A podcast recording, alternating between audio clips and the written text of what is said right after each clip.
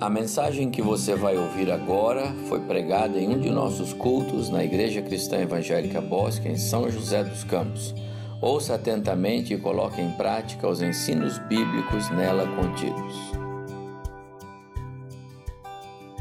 Hoje à noite, o tema da nossa mensagem é Como sobreviver na fé. Jamais imaginei que o Brasil e o mundo pudessem ficar paralisados como estão diante do Covid-19. Apesar da maior mobilização da história contemporânea das autoridades, povo, organismos nacionais e internacionais. Ações e investimentos em saúde e provisões para garantir o mínimo de solidariedade para a subsistência dos que perderam sua fonte de renda. Ainda assim, não se evitou perdas irreparáveis de vidas, e quantas foram? Nem o abalo da economia mundial transtornou tudo. Nesse cenário, a pergunta que não quer calar é: como sobreviver na fé em Deus. Eu quero compartilhar com vocês aquilo que me ajudou a viver até agora. Primeira referência que me veio à mente é: é preciso revisitar a fonte da vida cristã, a própria fé. Um texto que todos nós conhecemos, Hebreus 11:1 diz: Ora, a fé é a certeza de coisas que se esperam a convicção de fatos que se não veem. A fé verdadeira é uma ação confiante pelo Deus que revelou em Sua palavra. Como vemos em muitos textos da Bíblia, eu vou citar aqui apenas alguns. 2 Coríntios 5,7 diz: Visto que andamos por fé e não, e não pelo que vemos. 1 João 5,4, outro texto extraordinário, porque todo que é nascido de Deus vence o mundo, e esta é a vitória que vence o mundo, a nossa fé. Jesus, referindo-se aos sofrimentos que seus seguidores iriam enfrentar, passou a seguinte mensagem, está lá no, em Lucas, capítulo 21, 18 e 19.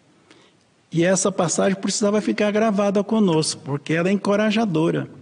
Diz assim: Contudo, não se perderá um só fio de cabelo da vossa cabeça. É na vossa perseverança que ganhareis a vossa alma. Prestem atenção, ele diz perseverança. Então vemos que a fé entra em cena nas diversas circunstâncias da vida. Alguns recebem livramento, êxodo e experimentam as promessas de Deus. Outros não atingem esses alvos. O fato comum em todos é que, recebendo ou não a concretização das promessas de Deus, eles confiaram no caráter divino.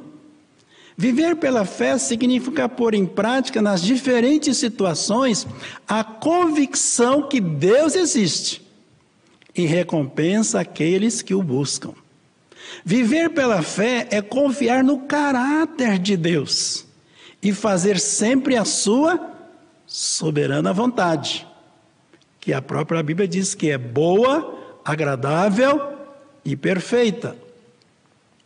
A leitura do capítulo 11, que já nos referimos aí de Hebreus, a chamada Galeria da Fé, nos põe em sintonia com inúmeros heróis da fé que viveram em diferentes épocas e situações, que aos olhos do Senhor tiveram êxito e foram aprovados por Deus, devido à sua confiança que depositaram nele. Faço questão de ressaltar alguns personagens, porque eles vão trazer para nós segurança, paz, vão nos dar condições de continuarmos perseverando na nossa fé. Lembro aqui de Enoque, que é um fato raro. Diz que ele foi elevado ao céu sem experimentar a morte. Que fato notável esse, né? Ele foi premiado com essa bênção por ter agradado a Deus. Quando nós agradamos a Deus, podemos esperar que algo bom virá para nós. Depois podemos ver Noé. Imagine você, numa geração inteira, ele foi o único que foi considerado digno de não morrer. Ele, fez, ele conseguiu esse feito por causa da sua fé e da sua obediência a Deus, tornando ele herdeiro da justiça que vem pela fé. Então Noé foi premiado por Deus. Deus come, faz um novo recomeço da raça humana por meio desse homem. Devemos dar graças a Deus, porque ele foi fiel ao Senhor. E ele serve de âncora para nós, serve de exemplo para nós. Que bom que a Bíblia traz para nós também outros exemplos. E aqui eu quero destacar de duas mulheres. Você vai concordar comigo que essas duas mulheres merecem ser citadas aqui hoje à noite. Falo primeiro de Raabe. A Bíblia quando fala de Raabe, não traz uma boa notícia sobre como ela era. Então, primeiro, ela era uma pessoa de uma vida muito complicada, muito difícil, vergonhosa até. Mas você vai ver que ela foi iluminada por Deus. Porque Josué mandou os espias para conhecer a terra que eles tinham como promessa de Deus para serem deles. E os espias vão a Jericó. E quando chegam à casa dessa mulher, ela vai acolhê-los. Não apenas vai acolhê-los, ela vai sim se interessar por eles, vai preservar a vida deles. E eu me encanto é com as suas palavras. Vamos lembrar que Raab era uma gentia, não era pertencente ao povo de Deus, mas quando ela viu os espias, ela viu algo diferente.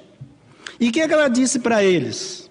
Ela diz assim: que é, bem sei que o Senhor vos deu essa terra, e que o pavor que infundis caiu sobre nós, e que todos os moradores da terra estão desmaiados, porque temos ouvido que o Senhor secou as águas do mar vermelho diante de vós, quando saías do Egito e também o que fizeste aos dois reis dos amorreus, Seom e Og, que estavam além do Jordão, os quais destruístes.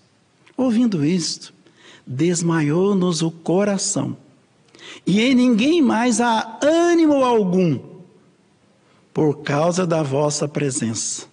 Porque o Senhor vosso Deus, que declaração de fé é essa? Vou repetir. Porque o Senhor vosso Deus é Deus em cima nos céus e embaixo na terra. Isso está lá em Josué 2, 8 a 11. Por sua fé e obediência, ao trato que ela faz com os espias de guardá-los, de protegê-los, e eles ao mesmo tempo de também preservar ela e a sua família, ela foi salva. Que coisa boa, né? A salvação de Raabe e de toda a sua família. A outra personagem que eu trago aqui, que nós vamos ah, falar sobre ela, é Ruth. Já na época dos juízes, teve fome em Belém. Elimeleque, sua esposa Noemi e seus dois filhos, Malom e Quilion foram habitar em Moabe, porque lá ouviram dizer que lá tinha alimentação para todos. Passado algum tempo, Elimeleque morreu. Fica Noemi com seus dois filhos. Passado algum tempo, eles se casaram com mulheres moabitas, estavam morando ali, Orfa e Ruth. Porém, passado algum tempo também, esses filhos morreram. Noemi então decide voltar para sua terra Judá, pois agora ela fica sabendo que a fome passou, agora ela vai poder retornar à sua terra. As suas noras, que moravam com ela, decidem ir, mas Noemi insiste para elas ficarem. Orfa, depois de muito tempo, concorda com Ruth. Concorda, concorda com Noemi. Ruth, porém, não. Ruth falou assim para ela: Não me inste para que te deixe, e me obrigue a não seguir-te, porque aonde quer que fores, irei eu, e onde quer que pousares, ali pousarei eu. Agora presta atenção na declaração que ela vai fazer agora. Magnífica. O teu povo é o meu povo. O teu Deus é o meu Deus. Que declaração fantástica. Para alguém que até pouco tempo atrás não conhecia o Senhor. Né? Onde quer que morreres, morrerei eu, e aí serei sepultada. Faça-me o Senhor que bem lhe aprover, se outra coisa que não seja a morte me separar de ti. Então, a sua maravilhosa convivência com os sogros, com o seu esposo, com o seu cunhado, essa convivência foi suficiente para gerar em Ruth fé no Deus deles. Assim ela abre mão de sua terra, sua parentela e está disposta a partir para uma terra desconhecida. A fé no invisível foi a porta para ela ser acolhida nos braços do Pai, como filha do coração. Não era genealogicamente, mas era do coração. Seguindo os passos desses heróis e heroínas, também seremos igualmente adotados na família de Deus. Já ouvimos muitas vezes dizerem que a vida cristã não é uma corrida de 100 metros, mas é uma maratona. Então, não somos corredores de curta distância. Nós não iríamos muito longe numa corrida dessa. Mas nós somos maratonistas. Não é corrida pequena, é longa. Para alcançar o prêmio, no nosso caso, a coroa da vida, é preciso ir até o fim do percurso. Não importa se você vai chegar com uma hora, duas horas, três, mas você vai chegar. E para nós, o que, que é o final do percurso? É nós realmente alcançarmos a coroa da vida. E nós só podemos alcançar se estivermos de mãos dadas com Jesus e com os nossos irmãos de fé. Sempre procurando honrar e glorificar o nome do nosso Salvador e Senhor. Dias atrás ouvi uma frase que ficou gravada na minha mente e no meu coração. A fé honra a Deus e Deus honra quem tem fé. Vou repetir, preste atenção. A fé honra a Deus e Deus honra quem tem fé. Portanto, não há lugar para incredulidade, pois Deus cuida muito bem de quem confia nele. Creio que eu, você, todos nós que participamos desse culto aqui, temos experimentado esse cuidado de Deus, essa proteção de Deus. Nada tem nos acontecido. Eu costumo dizer que nesses dias que nós não estamos diante de uma tribulação, apenas uma provação. Por quê? Porque Deus está conosco e tem nos abençoado. Segunda coisa que eu quero trazer à memória aqui para conversar com vocês é que eu me lembrei de um episódio que aconteceu quando Jesus, pouco depois de ele fazer a primeira multiplicação dos pães, você pode acompanhar, está lá em Mateus 14, 22 a 33, diz que Jesus empurrou os discípulos para que eles pudessem entrar no barco e, e ir para o mar.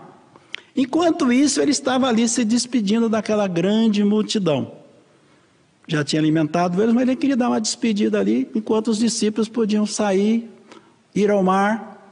E diz o texto que Jesus também queria ter um tempo a sós para oração. Diz que ele subiu no monte e diz que ele foi ali para orar e ele estava sozinho. Diz que lá pela madrugada, né, por volta das três da manhã, diz que de repente Jesus volta e aí Jesus vê que o barco estava longe e Jesus vê que a coisa lá parece que não estava muito boa. Mas os discípulos tiveram um momento assim, muito delicado, porque de repente o mar ficou bravio. Diz que o vento levava o barco para cá e para lá. E eles veem um vulto, e parece-me que nesse momento eles não pensaram muito bem para se expressar, porque eles olharam lá e falaram assim: Olha, parece que tem um fantasma que está vindo para cá. Gente, fantasma? Olha, os discípulos de Jesus acreditavam nisso? Será que eles tinham essa superstição de que existe fantasma? Será que em nenhum momento eles pensaram que pudesse ser algo diferente? Né? Na verdade, quando ele passa um pouquinho aquele medo, quem que eles veem que está vindo por sobre as águas? Jesus. Era Jesus. Quando eles veem que é Jesus, eles ficaram mais tranquilos, né? E aí eles realmente, parece que a fé aflora. E um deles, Pedro, sempre Pedro, era ele, né? Diz que ele fala, é Jesus, ó oh, Senhor, Senhor meu, por favor, deixa eu ir até aí com, estar com o Senhor. Jesus, venha. E Pedro, como ele não parava para pensar, ele puf, pulou no mar, né? E para sua surpresa, ele começou a ir muito bem andando sobre as águas. Mas parece que veio um vento um pouco diferente, e aí ele, ele teve medo. E ele tirou o olhar de Jesus. No tirar o olhar de Jesus, o que, que vocês acham que acontece? ele começou a afundar no mar. Ainda bem que Pedro, ele imediatamente jogou: Socorre-me, Senhor! E Jesus, sim, Pedro, estou aqui, dá a mão aqui. Jesus puxou ele. E diz que eles entraram no barco. Agora, sabe que coisa interessante? Quando eles entram no barco, o texto diz que os discípulos adoraram a Deus, adoraram o Senhor. E sabe o que eles expressaram? Verdadeiramente és filho de Deus. Que experiência fantástica eles tiveram, né? Eu fico imaginando que Jesus sabia o que ia acontecer e Jesus queria dar a eles uma alegria maior de verem ele fazer um milagre no momento em que eles estavam aflitos, desesperados. Agora eu queria chamar a sua atenção, a nossa atenção aqui, para o seguinte: que lição será que a gente pode tirar desse fato? Porque é um fato, hein? Isso aí foi um acontecimento. Esse é um registro bíblico de um dos milagres de Jesus. Enquanto Pedro olhava para Jesus, ele conseguiu andar sobre as águas, como Jesus fazia, como Jesus estava fazendo. Porém, ao tirar os olhos de Jesus, ele afundou nas águas. Isso mostra para mim e para você que Pedro não tinha vida em si mesmo, nem poder em si mesmo. A vida e o poder de Pedro estavam em Jesus. Será que nós aprendemos essa lição? Será que nós também podemos olhar para dentro de nós mesmos e concluirmos que nós não podemos tirar os olhos de Jesus? Não podemos nem mesmo nos distrair, porque nós temos um inimigo que anda em derredor de nós. Ele anda como o leão que ruge procurando alguém para devorar. O inimigo, ele não tem dó. Ele age para destruir, destruir.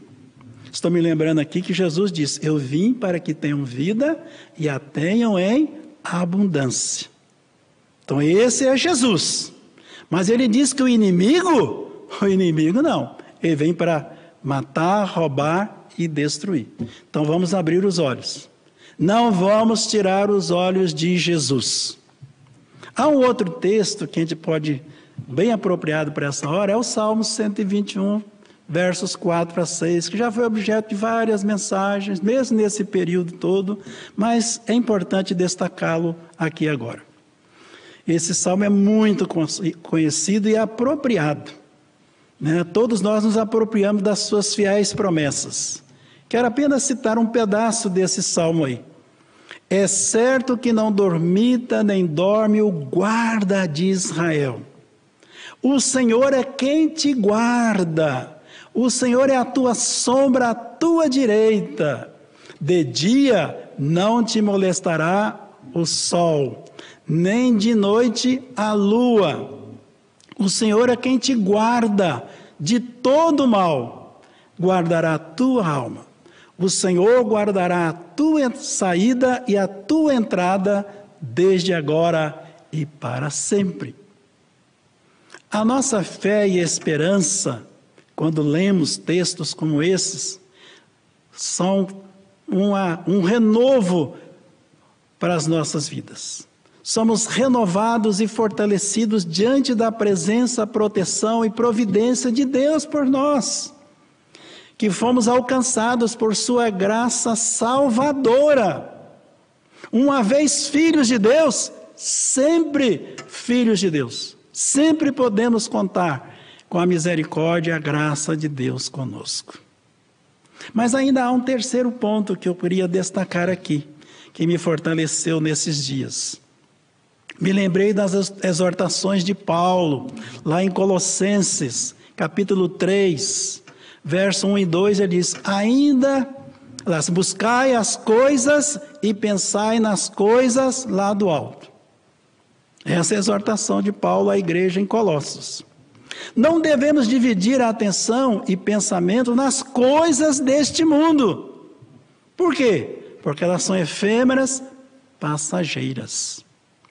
Ao contrário, devemos focar no céu onde Cristo vive e reina, entronizado à direita do Pai.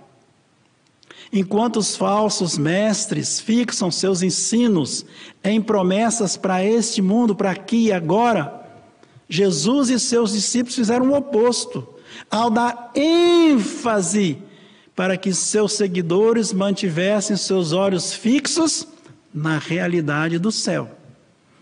Não há bênçãos para a terra? Óbvio que há. Todos nós podemos testemunhar inúmeras bênçãos que recebemos sempre de Deus. Mas nós não nos grudamos a elas, não nos apegamos a elas, porque nós temos algo sublime e superior para o futuro. No verso 3 aí de Colossenses, ele diz também: Porque morrestes e a vossa vida está oculta juntamente com Cristo em Deus.